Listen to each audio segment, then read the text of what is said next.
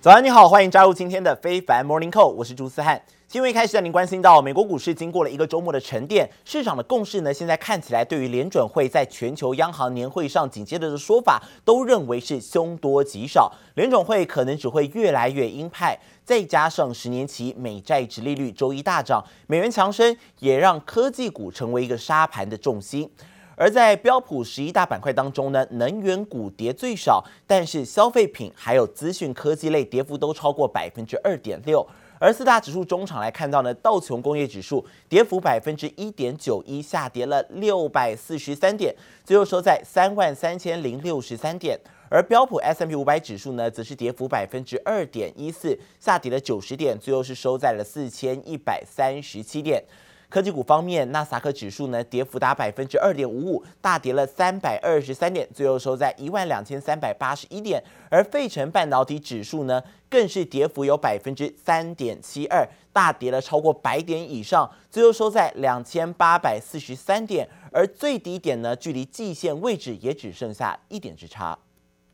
I think a lot of the numbers that we saw in the second quarter in terms of earnings. Uh, from corporations were not as good as, um, other than the energy and some of the commodity sectors. It was disappointing earnings, decelerating earnings. You know, GDP actually, you know, negative two quarters. So I think this is kind of what we saw. It seems to be playing out like a typical bear market rally. We had the lows in June. We rallied oh, almost 17, 18% off those lows. And now we're going to probably retrace a large amount of that until the Fed figures out kind of what they're going to do. 道琼大跌了六百四十三点，也创下六月中以来的最差单日表现。而受到美元走强的影响，龙头科技股也是一片绿油油，包括 Meta 还有微软都跌了将近百分之三，Netflix 大跌百分之六点三，也是领跌大盘。而在财报部分，线上视讯会议软体 Zoom 在盘后公布第二季的财报，低于市场预期外，也下调了全年的业绩指引。盘后股价一度大跌超过百分之七。美股在这个星期迎来波动剧烈的一周，投资人也将开始聚焦在本周末要召开的 Jackson Hole 央行年会。Fed 主席鲍尔将就通膨、经济前景还有利率决策的最新看法。但由于忧心美股夏季反弹行情只是披着牛皮的熊，再加上许多分析师都认为鲍尔可能会重申先前 Fed 官员对抗通膨的鹰派立场，这都导致了华尔街再度弥漫着谨慎的氛围，才拖累到星期一的美股开盘再次大跌。中场呢，四大指数开低走低重挫，而高盛分析师也认为美股的上涨空间有限，而且下行的风险有看到。而摩根斯坦利则建议了，这个时候呢，持有现金部位应该是最佳的投资策略。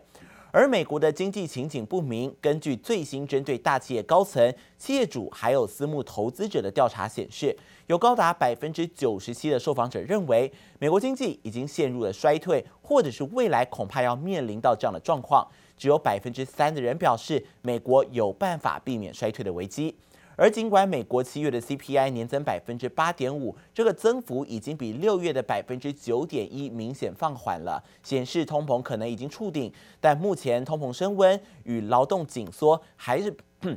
还是被视为是企业今天营运前两大威胁，而其中百分之六十四的人将劳力限制列为最大的威胁。而为了要减缓劳力短缺的冲击，有将近三分之二的受访者表示，他们正在增加科技还有自动化的投资。同时，大约有百分之五十三的受访者认为，未来两季到一年的时间，通膨依然是问题所在。甚至有百分之四十三的人预测，通膨升温的时间，他们认为恐怕会持续更久以上啊。而在美国，华尔街持续担忧联准会要在九月大幅升息压通膨，进而导致经济衰退的同时，小摩摩根大通他却是提出了特立独行的乐观观点。他认为联准会会在九月份做出最后一次大幅升息，随后呢就不会再采取鹰派的立场了。小摩策略团队指出，预期联准会在九月升息之后，将不再提出让市场意外的强硬鹰派立场，进而带动整个市场复苏，有望推动下半年股市朝牛市来迈进。而除了小摩以外，其他投资银行态度则是相对谨慎，如同刚刚所说的高盛，高盛认为近期的夏季涨势过后，后续涨势有限。瑞银更是直接警告投资人不要追求涨势。英国七月份的通膨率飙破百分之十，劳工抗议行动不断，罢工潮已经从公车、铁路，现在蔓延到了港口。最繁忙的货柜港菲利斯杜港，因为劳资谈判破局，将近两千名码头工人从星期天开始呢罢工长达八天时间。但这个港口几乎涵盖了半数进入英国的货运，恐怕会让供应链问题再次恶化。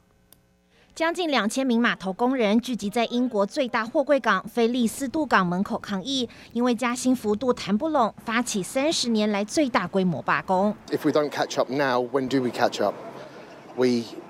we need to make the stand now. Which has happened here at a local level, and it reflects what's happening elsewhere because people all over the country, I think, are feeling the same way. 不满港口公司荷包赚饱饱，却对员工吝啬，只愿意调薪百分之七，低于英国目前飙破百分之十的通膨率。菲利斯渡港将从二十一号一路罢工到二十九号，但全英国有将近半数的货柜都从这里进出。有企业担忧货运停摆八天，超市货架又会空空如也。Brexit's come at a cost. The pandemic came at a cost. This will come at a cost, and that manifests itself either in higher consumer prices. Or lower profitability. If we can't collect our containers, we can't deliver for our customers, and we can't earn money, then I think about 60, maybe 70,000 pounds it will cost me this week. 全球航运龙头马士基为了避开罢工风暴，已经把三艘货船转往欧洲其他港口，预估将进一步冲击供应链。Supply chain was bad up until now. Mm. It's going to get a lot, lot worse. Oh, it's probably it's going to be probably the worst we've ever seen. We were starting to see a little bit of easing off on it, but this strike will really hit home, and it will put so so much pressure on the government. 英国物价狂飙，罢工抗议遍地开花，但调涨工资又可能加速通膨恶化，导致英国企业、工会和政府之间陷入三方对峙局面。记者王杰、李芷莹综合报道。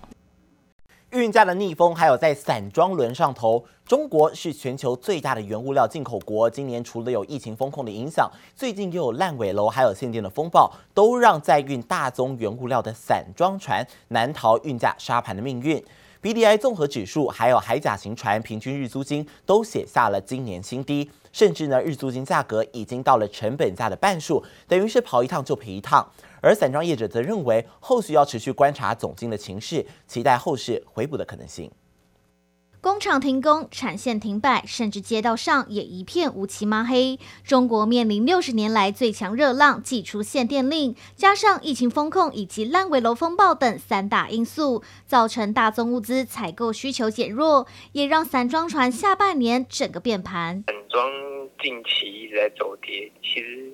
是跟中国市场影响还蛮有关系的，比较中小型的货物，那其实往中国的贸易量也都今年以来都比较少。今年可能从下半年开始，就是染装一直处于一个运价没有办法拉起来的状况，当然是期望说，那未来有这个。比如库存回补的这种可能性，尤其在上周，散装船现货市场经历今年来最大幅度修正，波罗的海综合运价指数 BDI 下滑到一千两百七十九点，八月跌幅超过百分之三十一。海甲型船平均日租金更跌到六千两百六十七美元，双双写下今年来新低。散装业者惠阳指出，下半年虽有全球通货膨胀，大陆经贸恢复不如预期，期待后市回补的可能性，将持续观察全球总经情况。矿裕明则指出，大陆是全球最大的铁矿砂及煤炭进口国，若是烂尾楼限电无法缓解，将影响到第四季。目前以多元船型策略强势，今年的下半年到明年，基本上整个市场上面大家的氛围都会呈现这种所谓比较哦衰退上面的隐忧，所以我认为对于整个。呃，散装航运甚至原物料的这个价格的话，哦，到明年的上半年之前，应该都会受到相当程度的一个压抑。公司的获利能不能维持在高水准表现的话，我觉得这个其实才是当下投资朋友要去观察的一些重点。有法人认为，未来散装利多可以观察。目前新造船的订单处于低档，而明年又有两大环保新规准备上路，不至于让散装运价恐慌性走跌。记者唐在克斯安台北采访报道。也来关心到汽车大厂福特证实要裁员三千人，并且将省下来的人力成本用在公司内部的资源重组，目标要转型电动车市场，力拼美国的电动车龙头 Tesla。而在福特董事长还有执行长的这个电子邮件当中也写到，福特将会改变营运的方式，并且采用新的技术，包含替汽车来开发先进软体。为此，必须要裁撤部分不具有相关技能的员工，把资金移往更加重要的地方。而今年稍早，福特内部已经分为两个部门，其中一个专注在先进技术的研发，而另外一个部门则是传统汽车的生产。执行长法利他也曾提到，汽柴油的获利虽然是有助于赚取资金，但是整个营运的效率仍然必须提高。巴龙周刊报道，特斯拉在前几周呢宣布和加州太平洋瓦斯电力公司来合作，并且加入了紧急降载计划。这个计划的目的是在电网面临到尖峰需求压力时，减少发电的需求。而同时，Tesla 也把旗下的电池储能设备用户网络转换为一个扩大分散式的虚拟电厂，而参与这一项计划的用户呢，可以获得报酬。报道也指出，特斯拉的家用电池储能产品 Powerwall 跟特斯拉的太阳能电池板搭配使用，透过日照来充电。因此，在加州气候炎热、电网需要更多电力时，Powerwall 的用户呢就可以把这个储存好的电力回传到电网上头，每度电呢可以获得两美元的报酬。不过，特斯拉不会从这一项实验计划中获得任何收入，但这一类的合作协议是有助于提振特斯拉储能还有发电产品的需求。而巴龙也认为这项合作计划值得关注，暗示未来电网的可能变化，尤其是在美国的电动车数量持续攀升之际，这样子的一个转变都可以来做期待哦。而特斯拉呢，马斯克他在周日也在 Twitter 上宣布，特斯拉的全自动辅助驾驶系统在美国的售价要调涨百分之二十五了，而这也是今年第二度涨价。另一方面，在美国抗通膨法案通过之后，扩大对电动车的补助，事实上却新增了不少限制。未来还能规定电池原料的比例，也让多款纯电车现在反而开始酝酿涨价。We'll end up building, I don't know, probably at least uh, 10 or 12, uh, 10 or 12 gigafactories. Uh, and there will, there will be really gigafactories like output, uh, you know, aiming for output, average output of like one and a half to two million units per factory, which is enormous. 就在自信高喊特斯拉将实现每年销售两千万辆电动车目标之际，马斯克连发推文宣布，今年第二度涨价。九月五号起，特斯拉 FSD 全自动辅助驾驶系统将从现行一万两千美元上涨至一万五千美元，涨幅高达百分之二十五。But to raise the price again to fifteen thousand without adding any new features in or being a feature complete release is kind of surprising. If you have an order in, Even with delivery after this release, you will still be grandfathered into that price. 车价涨完，如今换软体涨。FSD 系统是特斯拉最高阶的辅助驾驶系统。二零二零年推出测试版本时，仅八千美元。随着功能越来越升级，马斯克曾预言，当最终接近完全自动驾驶，价格可能上看十万美元。只是随着软体价格增长，特斯拉二零二二年电动车销量却不再是一枝独秀。And finally, despite losing more builds in Q3 than expected, we're still pushing to reach 50% growth this year.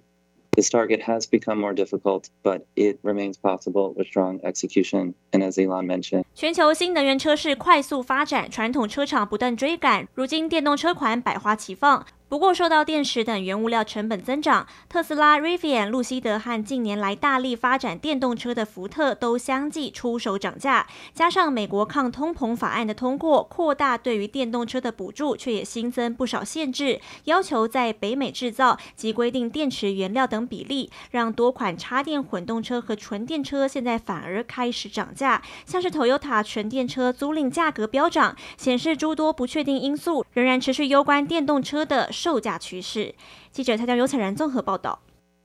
特斯拉不止涨价，还是今年的第二度涨。而台系的链业者呢，就预期了特斯拉渴望有抢购的效应，和大、东洋还有茂联等供应链将会迎来大订单。美中两强近年来积极推动电动车，业内人士就指出了台湾近年在电池材料、储能系统布局逐渐成熟，而跟国际大厂建立稳定的供应关系，电动车电池链也将会迎来产业的黄金十年。认为中碳、聚合还有美琪玛、康普这些电池材料厂都渴望受惠。而积极布局电池新的台厂，还有包括像台塑、台泥集团，也会迎来新的一波成长动能。而另外呢，晶心科现在也全力冲刺车用的市场，并且成功获得仪表板、中控荧幕等车用零组件客户导入。而随着车用电子市场持续成长，晶心科也渴望大啖车用产品全力金，还有量产之后的全力金商机啊。